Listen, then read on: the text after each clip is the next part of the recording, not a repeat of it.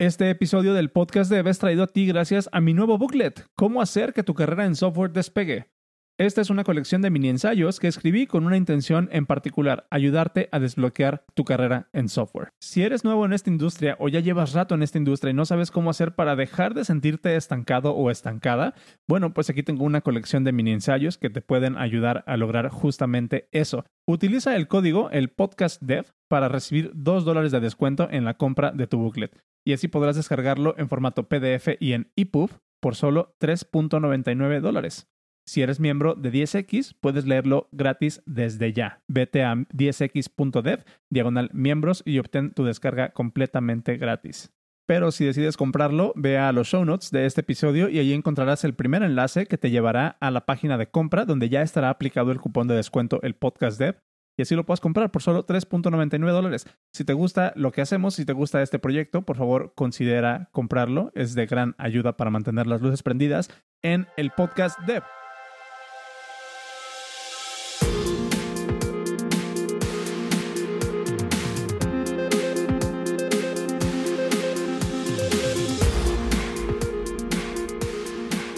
Bueno, pues aquí está la segunda parte de mi conversación con Noé Domínguez. Recuerda que esta es la segunda parte. Si estás escuchando esto por primera vez, vete al episodio anterior para que escuches la primera parte de esta conversación. Si no, muy probablemente no le entiendas a lo que estemos hablando aquí. Pero esta segunda parte, pues ya se puso un poquito más existencial y hablamos más de las implicaciones de todo lo que hacemos eh, en esta industria, ¿no? Se puso, se puso bastante bueno. Pero no, no voy a dejar que inicie el episodio sin antes recordarte que puedes ir a 10x.dev y comprar tu membresía para que puedas escuchar los episodios del podcast dev completos desde el martes. Te vamos a dar un link RSS privado, un link RSS único, para que escuches ese feed privado y puedas escuchar los episodios desde, desde el martes, los episodios completos. Pero, pues también vas a tener muchos otros beneficios, ¿no? Como acceso a las transcripciones de estos episodios en las cuales ya estamos trabajando y vas a poder tener acceso a descuentos, a descargas completamente gratuitas de ebooks que estamos produciendo y que van a costar al público en general. Y pues nada, ¿eh? también es una forma muy, muy, muy buena de apoyar a el podcast Dev. Si te gusta lo que hacemos, si te gusta y, obtienes valor de todo este contenido, por favor considera eh, comprar tu suscripción y así nos ayudas a que sigamos haciendo esto por más, mucho más tiempo.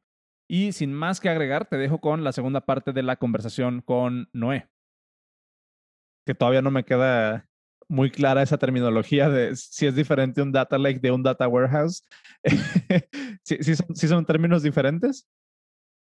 Data lake es, digamos, como que donde vas y avientas tus, tus datos, ¿no? Creo que, este, digamos, como que los datos son el agua y el, el, el, lago es todos los datos juntos. Que son como, como estos eufemismos, ¿no? Que luego utilizamos de data lake o data warehouse. Ah, pues tu warehouse es donde los pones y tus datos son las cajitas que vas acomodando allá adentro. Sí, siento que luego estas, estas como terminologías vienen un poco más como de... Marketing. Todo hace como de moda, ajá, como de marketing y ciertas modas que hay en consultoras.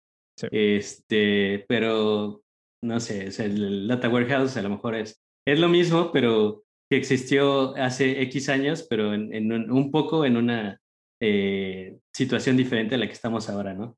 Vamos a decir como esta analogía entre Kubernetes y ¿cómo, se llama el otro? El que, es así que también como intenta hacer la misma solución que Kubernetes. Hay otro. No sé, Mesos o no, no, sé, hay varios, ¿no? Hay, hay varios, ajá, pero es como el flavor de cada compañía, ¿no? Que, que le pone. Anyways, lo que se me hace súper interesante es justo como desde ese mismo dataset tú puedes obtener de repente modelos de recomendación o puedes obtener análisis de riesgo o puedes obtener este análisis de imágenes o análisis de patrones. Que, que, güey, o sea, creo que, creo que está interesante porque entonces toda tu labor se va a que esa data esté lo más normalizada posible para que todas estas personas que ya van a hacer esos análisis y generar estos modelos la tengan mucho más sencillo. Sí, y, que de hecho, este, bueno, digamos como que eso es un poco de la disciplina anterior que hay, que deben de estar como súper estructurados y súper bien. Pero, por ejemplo, hace poco estaba leyendo de este Andrew Ng, que es como eh, un instructor súper famoso de inteligencia artificial en Coursera, que ahora está proponiendo él, de, bueno, ya estudiamos mucho como los algoritmos, pero ¿por qué no ahora eh, estudiamos a, los datos también, ¿no? O sea, porque, eh, por ejemplo, con el Deep Learning puedes meter digamos, como que datos con ruido y aprende. Pero... Ok. Entonces, eh, digamos como que... Pues sí, digamos como que el chiste es que tenga los datos guardados, que respetes la privacidad del usuario. Ya. Que quien los necesite limpios, se los pongas limpios. Quien los necesite brutos, se los des brutos. Es, esa es la labor como en general de lo que hace el data engineer. Está, está bien interesante también porque, por ejemplo, ahora que, que sale lo, de, lo del WWDC, ¿no? De hace unas semanas, sale Apple y de repente dice así como que no, pues vamos a continuar con el push de la privacidad, ¿no? Y meten el, el iCloud Private Relay, que es como una especie de VPN, pero está ahí raro que es para tráfico de Safari.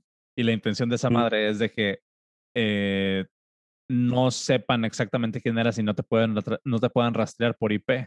¿No? Y aparte lo del esto de, de, apps, de App Tracking Transparency que están empujando con, para que las aplicaciones ya no te puedan traquear con, con identificadores de, de, publicidad y demás. Este, y, y por ejemplo, algo que, que, a mí me ha interesado mucho de todo eso es como este ángulo de decir, pues nosotros, Apple, estamos recabando esos datos pero les vamos a aplicar ciertos algoritmos y les vamos a aplicar ciertas técnicas para que podamos obtener inferencia de esos datos sin necesariamente poder traquearte y saber quién eres y no poder crear como perfiles a partir de esos datos, pero sí nos interesan esos datos porque a nosotros nos dan feedback de cómo podemos mejorar nuestros productos, ¿no? Que es, que es mucho de, de, de esa filosofía que siento que también es un reto dentro del data engineering, pero como hacia el otro lado, ¿no? no, no de almacenar, o sea, por un lado es, voy a tener los datos limpios o voy a mm. limpiar los datos para que nos hagan más útil. Y del otro lado es, voy a ensuciar los datos para que mm. nos ofusquen ahí información sensible, que son parte de la misma disciplina, pero con orientaciones diametralmente opuestas. Claro, y bueno, al menos aquí, porque la ley, digamos, protege al usuario, puedes tener como un poco de esa certeza de que, pues bueno, están utilizando a nivel legal. datos de mal. A nivel legal, exacto. Entonces, porque hay consecuencias, ¿no? O sea, y pueden venir multas millonarias, etcétera, si, si no lo estás haciendo, ¿no? Entonces, pero bueno, eso es Europa y en otros lados estás al amparo de, de las empresas, ¿no? Entonces, ah, yo creo que ahí hay una necesidad muy grande y yo creo que Apple la vio y, y la verdad me parece a mí bastante buena porque, o sea, en general, pues en realidad el, el usuario es quien debería de, de, de decidir, ¿no? No, no las empresas deberían de decidir sobre ti. Entonces, este, me, me parece como interesante. Empoderador. Justo, Es, es, una, es, una, discusión bien interesante porque, pues de repente, creo que a mucha gente se le olvida que Facebook, por ejemplo, por decir un nombre, Facebook, Apple, Google, o sea, no son empresas, o sea, no son entes etéreos, ¿no? Que cubren al planeta este, con su información. O sea, como que no, güey, hay una oficina con una dirección y está en California. Y ahí tienen tus mm. datos, ¿no? Y ahí es donde saben todo lo que haces tú y con quién te mensajeas y qué fotos mandas y a qué le das clic y a qué no. O sea, no es esta o sea, no, no, es información nada más así como que, ah, existe, ¿no? Así, no, güey, hay, hay, alguien que está, que está siendo responsable de, esa información. Está, sí, sí, Lo que, lo que me lleva al, al siguiente punto que, que, quiero platicar contigo, que es esta parte de crowdsourcing. Que... Porque, porque creo que es de las cosas que, que más te, te llaman la atención. Eh, te veo muy metido en proyectos ¿Qué salió primero? ¿O qué es primero? Así como la gallina y el huevo. Para ti, ¿qué es primero? ¿La ingeniería de datos o el crowdsourcing? Híjole, creo, que es diferente porque, bueno, la ingeniería de datos es como una posición en la que tú trabajas, ¿no? En la industria. Y crowdsourcing es, digamos, como que lo aprendí yo mientras estaba haciendo mi maestría. Y antes, digamos, como que lo aprendí un poco secundariamente por, por cómo aplicas tú ciertos, eh, ciertos este, sistemas, ¿no? Entonces, okay. cuenta que el, crowd, el crowdsourcing, digamos como que es una disciplina que se derivó como del Human Computer Interaction, que es como de, bueno, ¿cómo puedo hacer que los humanos interactúen con las computadoras de manera diferente? Entonces, por ejemplo, cuando nace Twitter es como de, ah, bueno, Twitter, los, los académicos se preguntaron, Twitter es una nueva red de, de, de, información, o digamos como si fuera un newspaper, eh, donde te puedes informar o es una red donde te mandas mensajes. Mm. Entonces ahí, digamos como que ¿cómo se aplica el sistema? Pues eh, es como un poco de esta parte académica donde viene, donde, bueno, cómo lo usas, ¿no? Entonces, el crowdsourcing es cómo aplicas tú los sistemas para que un conjunto de personas puedan colaborar entre ellos y llegar a una meta. Entonces, digamos, eh, una, una, una, digamos, como de las, de, de, los resultados más famosos del crowdsourcing es cuando, por ejemplo, creo que fue, hay, hay un, hay un, un concurso, me parece que es de la NSA, que hace cada año, que pone como retos, ¿no? Y hubo un año en el que encontraron una carta que estaba hecha añicos, así, pedacitos, okay. y, y, que dijeron, bueno, vamos a poner esta, este reto en el que, bueno, ¿cómo, ¿cómo puedes tú a través de la computación hacer que esta carta pues se arme, ¿no? Y puedas ver qué es lo que dice. Y la persona que llegó más rápido a ese resultado fue alguien que puso un sistema en línea en el que las personas colaboraron y cada quien estuvo, digamos, como que armando pedacito con pedacito para llegar a esta tarea completa que era armar una carta que estaba hecha cachitos okay. y que pudieras leer y leerla completa, ¿no? Entonces es, ¿cómo puedes hacer tú que los sistemas que, que, que tienes computacionales, hacer que un conjunto de personas participen en un, en un flujo, en una programación, en un algoritmo que va a llegar a, a, a un resultado esperado? Entonces, el, el crowdsourcing en sí es más como una filosofía de resolución de problemas. Así lo, lo podríamos decir. Pues sí, podrías, decirlo así. Y sí, sí, es una filosofía. Es así. Sí, sí, digamos como que puedes verlo como una filosofía, puedes verlo también como un, un, un tema académico en el que se, se, estudia. Por ejemplo, no sé si sabías que eh, Amazon tiene un sistema que se llama Amazon Mechanical Turk. No, a ver, ¿Lo has escuchado? No, no, no. ¿No, ¿no lo has escuchado? Bueno, haz de cuenta que Amazon, eh, Jeff Bezos, eh, por ahí del 2009, 2008, anunció en una de sus conferencias que tenían un nuevo sistema en el que podían eh, incorporar personas dentro de los algoritmos. Entonces, por ejemplo, ¿qué, qué problemas difíciles hay eh, dentro como de, de, la computación que no se han resuelto completamente? Por ejemplo, el text-to-speech. Uh -huh. O sea, por ejemplo, ahora mismo que nosotros estamos hablando en un podcast, eh, pues somos dos personas, pero por ejemplo, cuando es una discusión de 10 personas, ¿cómo haces que eso se convierta en un texto que diga, pues, qué persona es y cada quien y uh -huh. qué es lo que está diciendo en ese momento? Y, por ejemplo, cuando todos empiezan a hablar al mismo tiempo, ahí ya se te muere el algoritmo y no pudo resolverlo, ¿no? Uh -huh. Entonces, lo que dijo él es como de, bueno, ¿cómo podemos hacer que la inteligencia que no tenemos eh, en, en los algoritmos con la inteligencia artificial actual, cómo podemos hacer que se resuelva? Entonces, lo que ellos hicieron es incorporar un sistema en el que la gente crea microtareas y esas microtareas las resuelve una persona. Entonces, para que te des una idea de esas microtareas, okay. conoces Google CAPTCHA, me imagino. Sí. Entonces, todos nos ha pasado que llenas un formulario, llegas al final, Google CAPTCHA, y te pregunta, ¿cuáles son los números que se ven en esta foto, no? Ajá. Que ahora ya cambió la tarea, ¿eh? La, ahora la tarea es diferente. Elige, que es, por ejemplo, elige, elige imágenes. El, elige imágenes. Elige Entonces, las bicicletas antes, en estas seis, ¿no? Exacto. Entonces, por ejemplo, antes la tarea era como, eh, no, sé si te, no sé si supiste que Google tuvo un proyecto súper grande de digitalizar eh, los libros. libros. Los sí, libros, sí. ¿no? Entonces, eh, tenían un, un, conjunto de gente que estaba escaneando el libro. Entonces, después eso lo convirtieron a texto y había cosas que no podían, digamos, como que resolver de ese texto. Entonces, a alguien que se llama Luis Von Ahn, que es el creador de Duolingo, se le ocurrió hacer este, este tipo de sistemas eh, de reCAPTCHA, en el que dices, bueno, yo tengo una imagen que sí sé qué es o qué número dice ahí, que a lo mejor puede ser 1, 2, 3, pero tengo una imagen que no sé cuál es, cuál es el número que dice o las letras que dice. Entonces, utilizando personas, puedes saber qué es lo que dice ahí, porque el algoritmo no supo qué era. Okay. Entonces, Jeff Bezos hizo Mechanical Turk para algo parecido, donde haces microtareas. Eh, esas microtareas son cosas que no pueden resolver los algoritmos de inteligencia artificial y en, y en consecuencia, pues tú puedes tener inteligencia artificial que es artificial, porque son personas. inteligencia artificial, artificial. Doble negación se vuelve en inteligencia natural. Otra vez. Natural. Sí. Va, va, full circle. Entonces, la solución de problemas.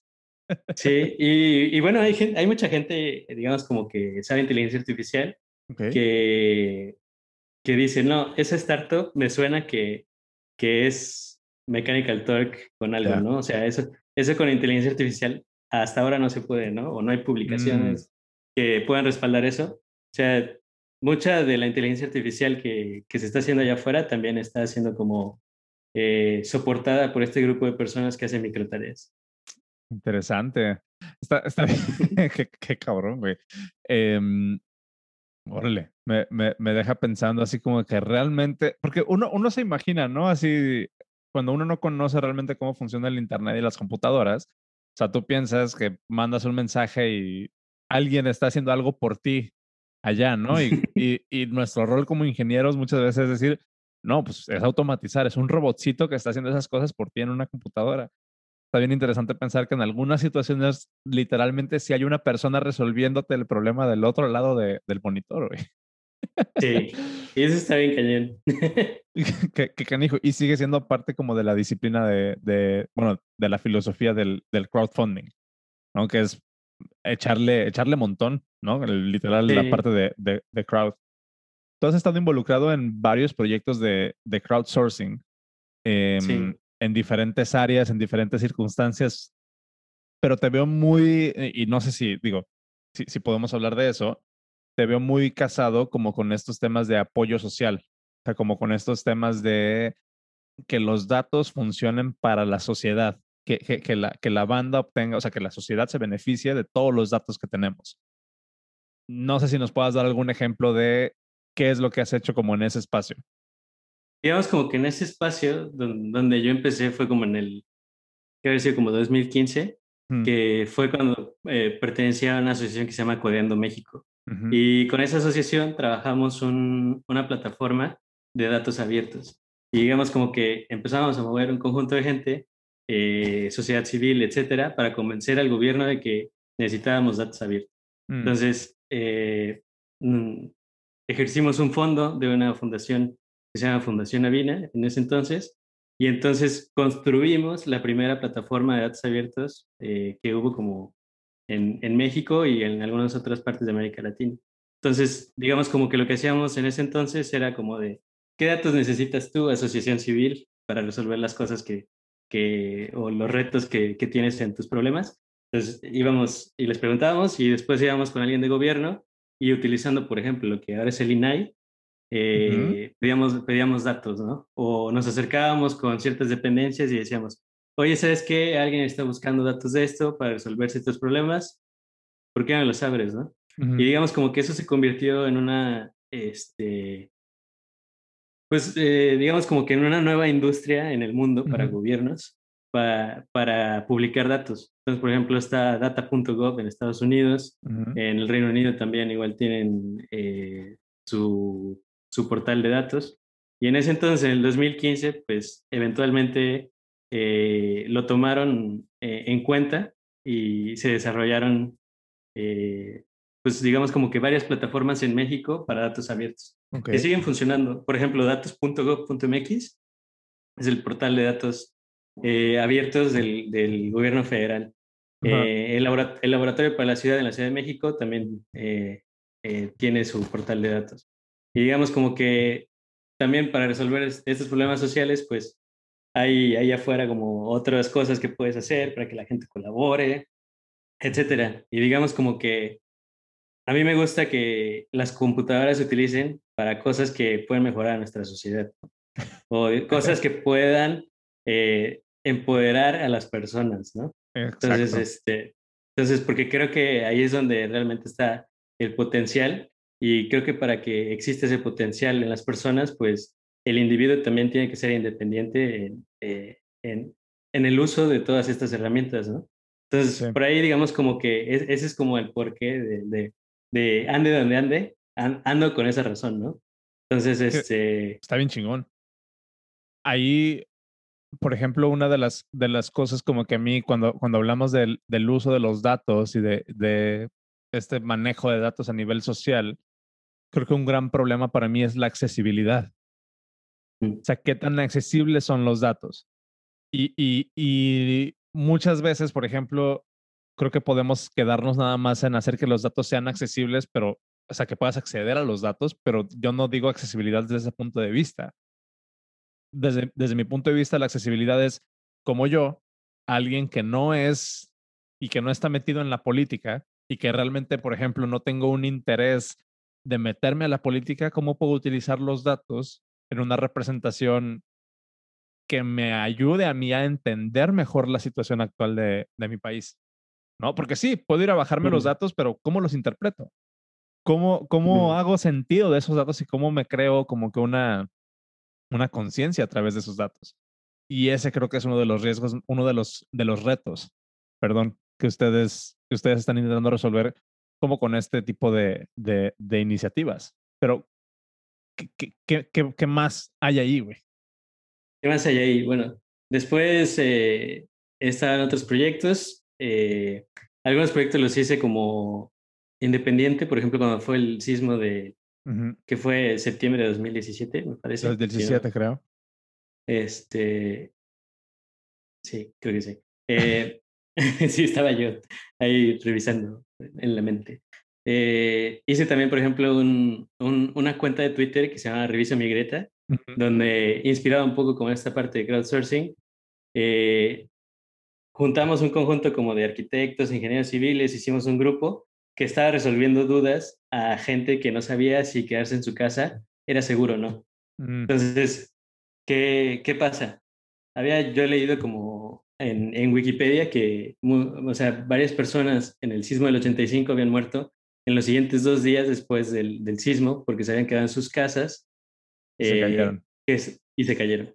Entonces, ¿qué, ¿qué puedes hacer para evitar eso en 24 horas? O sea, no hay, no hay capacidad humana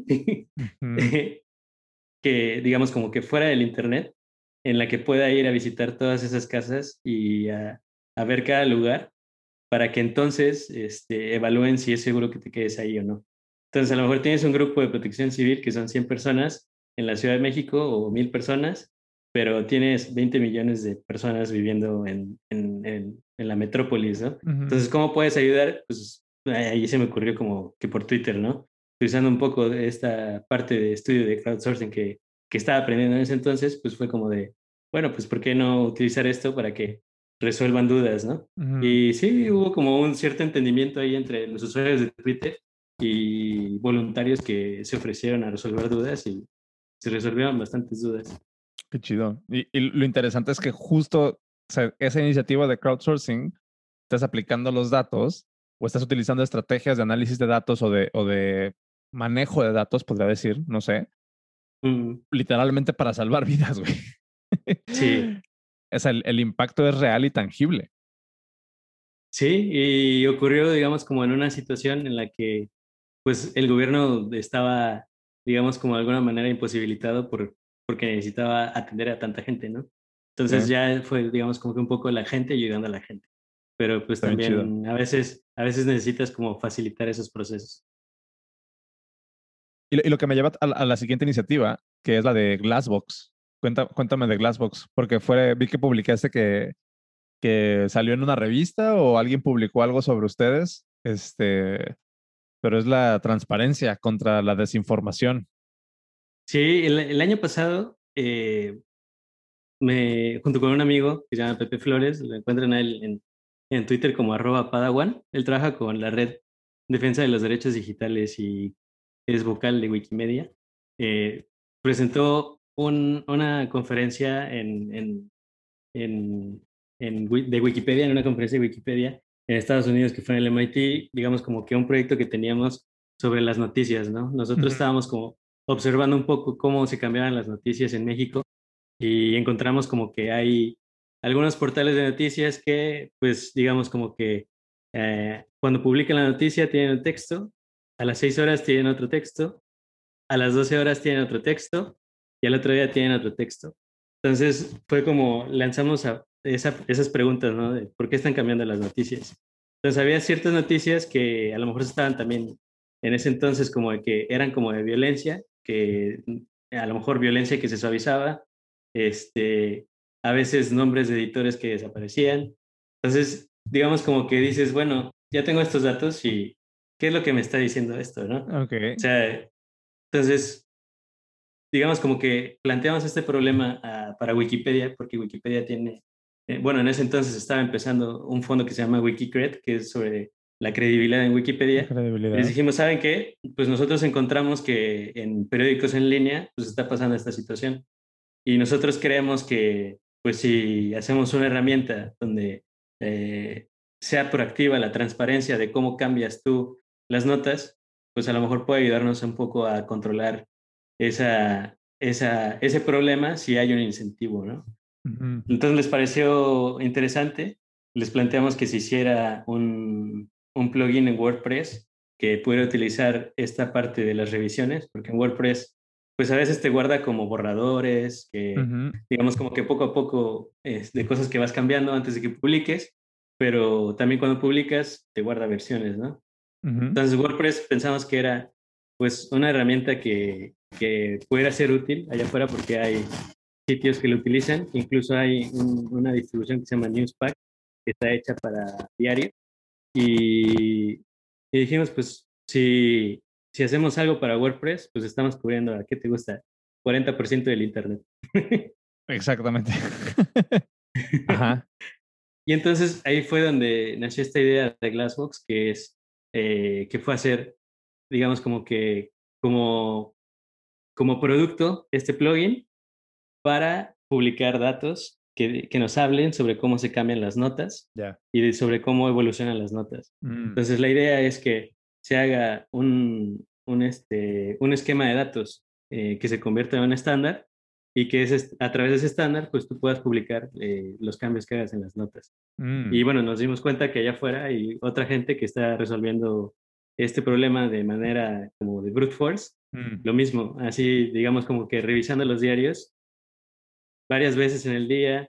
eh, hay algunos diarios que han accedido a que a hacer ciertas APIs que, que publiquen este tipo de cambios y hay pues digamos como que empresas que se dedican a esta parte de información y Sí. en todo el mundo que ya están haciendo ese tipo de monitoreo tanto en televisión, en radio, en medios impresos, en internet, etcétera. Está bien interesante porque justo creo que la, la, la palabra clave del artículo que voy a poner en, en los show notes para que la gente lo, lo, lo encuentre es la parte de proactive transparency. O sea, trans- transparencia proactiva.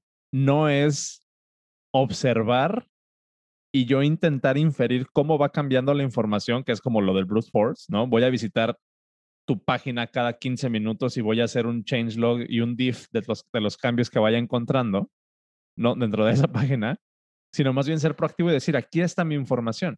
No tengo nada que ocultar y aquí hay una herramienta, ¿no? Que es, pues, justo como funciona Wikipedia, ¿no? O sea, tú te metes a Wikipedia y ves el, el, el historial de todas las modificaciones que se, le hecho, que se le han hecho a la página.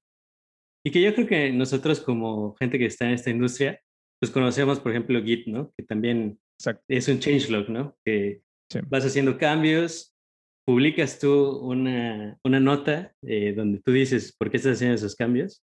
Y la idea es que, pues, también este tipo como de, de transparencia que nosotros tenemos a la hora de hacer software, eh, pues a lo mejor utilizarla para otro propósito que también pudiera ser, este, pues, de, de- del uso común, ¿no? Entonces, Sí. eh, va un poco en esa, en esa onda. Que, que también, digo, hay una. El otro día estaba escuchando un, un episodio del podcast de Joe Rogan, em, donde está entrevistando a Neil deGrasse Tyson, de, de hace un mes más o menos. Y justo hay una sección ya por el final del, del episodio donde hablan por qué es tan importante que Wikipedia publique estos cambios, porque justo te da a ti como la posibilidad de ver y hacer un, un traceback de, a ver, quién modificó esto y por qué Mm, y generarte tú como tu propia, ¿cómo se podría decir? Tu propio criterio, darte las herramientas para que tú generes tu propio criterio. Y creo que con ese tema podemos cerrar mm. esa delgada línea en la ingeniería de datos de no poner tus sesgos en Mm. cómo estás haciendo disponibles esos datos. Sí, y, y más, más que a lo mejor no poner esos sesgos, a veces es como simplemente poner esa información allá afuera para que las personas puedan interpretarlas, ¿no? porque creo que algo que nos ha dejado como esta, esta época de fake news y sobre todo como de, de credibilidad que como que volvió a la discusión, eh, nos ha dejado que la información pues es, es difícil, mm. eh, digamos como que de interpretar. Puede tener múltiples interpretaciones, incluso que pueden ser encontradas y, y que la verdad, o sea, o sea es difícil de, de, de, encontrarla, ¿no? No es una verdad única, sino que también la, las personas son responsables de llegar a esa verdad y pues cómo puedes llegar a eso pues teniendo información de, de distintas eh, fuentes, ¿no? Y también sabiendo que esas fuentes pues son, son transparentes, no son transparentes, son responsables, no son responsables, quién está detrás de esa información. O sea, creo que llegar a la verdad es como realmente tarea de cada persona, ¿no? Y a veces eh, nosotros como programadores pues asumimos como que simplemente porque nuestro sistema esté ahí, a lo mejor no va a ser político, pero todo es político, ¿no? Y sobre todo, todo es político.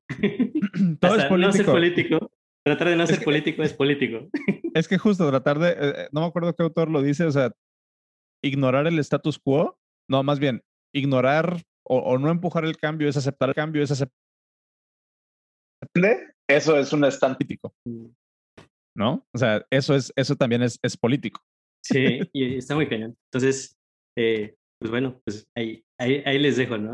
Creo que el, el, dato es como la mínima unidad que tenemos nosotros para llegar a la verdad, ¿no? Entonces, sí, este justo ese episodio de, de Joe Rogan, eh, donde hablan de, donde está entrevistando a Neil deGrasse Tyson, hablan sobre la interpretación de la verdad. ¿Qué significa decir que alguien está diciendo la verdad? Y justo lo que dice Neil deGrasse Tyson es, o sea, no sé, seguro has visto esta, esta imagen que están dos personas y hay un, están dos personas paradas, una enfrente de la otra, y hay un 6 dibujado en medio.